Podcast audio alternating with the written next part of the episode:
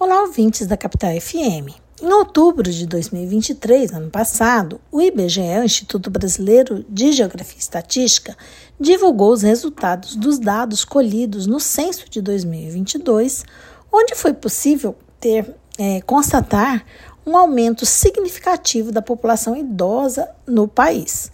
Os números retratam que a população idosa com mais de 60 anos, né, de 60 anos ou mais, chegou a 32 milhões de pessoas, ou seja, 15% da população brasileira. Isso significou um aumento de 56% em relação a 2010, quando nós tínhamos cerca de 20 milhões de pessoas nessa faixa etária. O índice de envelhecimento, considerando a população com, mais, com 60 anos ou mais, chegou a 80 em 2022. Isso significa que a cada 100 crianças de 0 a 14 anos, nós temos 80 pessoas com 60 anos ou mais. Né? É, é importante lembrar que existem alguns alguns estados brasileiros, por exemplo, o Rio Grande do Sul e o Rio de Janeiro, onde o número de idosos né, nessa faixa etária de 60 anos ou mais ultrapassa o número de crianças de 0 a 14 anos. A Isabel Mar, que é a gerente do estudo, gerente dessa área que analisa esses dados, né, essa dinâmica que foi constatada, segundo ela, a base da pirâmide etária no Brasil foi se estreitando devido à redução da fecundidade de nascimentos, principalmente a partir de 1990. Essa redução ocorreu de forma mais acentuada nas regiões sul e sudeste, onde o envelhecimento populacional é mais visível. Por outro lado, há um número maior de pessoas jovens no norte, no nordeste e no centro-oeste, uma estrutura intermediária com uma distribuição é, de, de idade mais próxima à média brasileira. O censo de 2022 também aponta que a população feminina está aumentando de forma constante nas últimas décadas. Atualmente, nós temos 104 milhões de mulheres e 98 milhões de homens, né? ou seja, nós temos 6 milhões a mais de mulheres. Os analistas do IBGE dizem que na faixa etária de até 24 anos existem mais homens, mas a partir dessa idade as mulheres ficam à frente porque há uma mortalidade maior masculina. Isso principalmente em decorrência de causas externas, como mortes violentas e acidentes. Isso significa que, em regra, as mulheres estão vivendo mais. É, por isso, né, o, como consequência é, disso, o Brasil vem reformando, vem alterando a sua, as suas regras previdenciárias. Por exemplo, a emenda constitucional.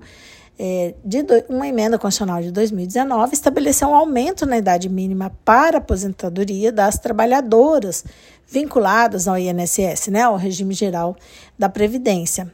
Antes era 60 anos e agora né, foi aumentando até ano passado chegar a 62.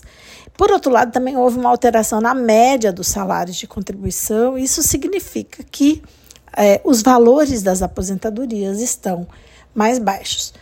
É, então, isso faz com que, ou seja, expectativa de vida maior e redução da renda dos aposentados contribuem para que os idosos é, ou permaneçam ou retornem para o mercado de trabalho. E é, isso já, inclusive, no Estatuto da Pessoa Idosa, já era previsto na sua redação original que o poder público deveria criar é, programas é, de profissionalização especiais para essa faixa da população. Né? Então, é, também há uma, uma discussão de estímulos para que as empresas privadas admitam pessoas idosas no mercado de trabalho.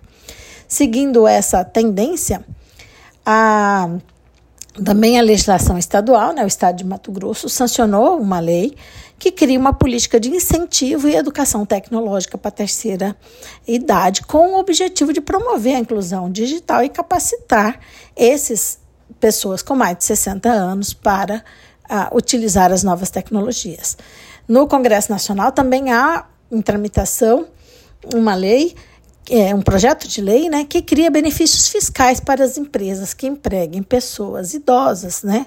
Nas justificativas desse, desse projeto são citados estudos da Organização Internacional do Trabalho, da OIT, que denunciam uma rejeição de trabalhadores mais experientes.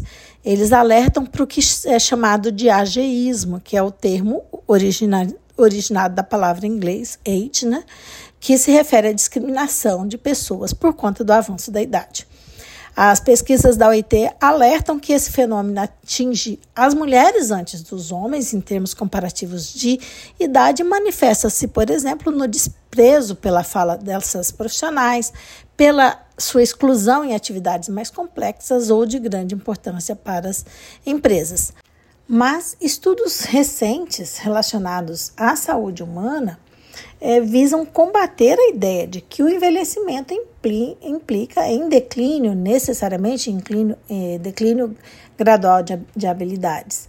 Estudo recentemente publicado numa revista de ciências da Universidade de Harvard, dos Estados Unidos, revela que, embora algumas funções cognitivas se deteriorem com a idade, como a memória de trabalho é, entendida como processo mental de armazenamento temporário para processamento de informações, outras funções melhoram, como a chamada orientação, que envolve a mudança de atenção para um determinado local de espaço, e a inibição executiva, que inibe informações que distraiam ou sejam é, conflitantes, o que permite com que a pessoa idosa possa ser mais focada no que é realmente importante no trabalho.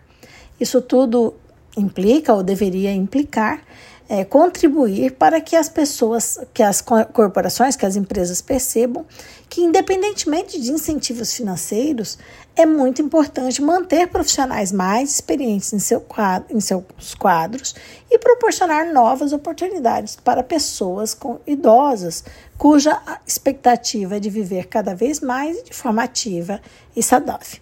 Por hoje é só. Esse podcast foi elaborado por Carla Leal membro do grupo de pesquisa sobre o meio ambiente e trabalho da UFMT, e Solange Rocha, professora e procuradora federal em Mato Grosso.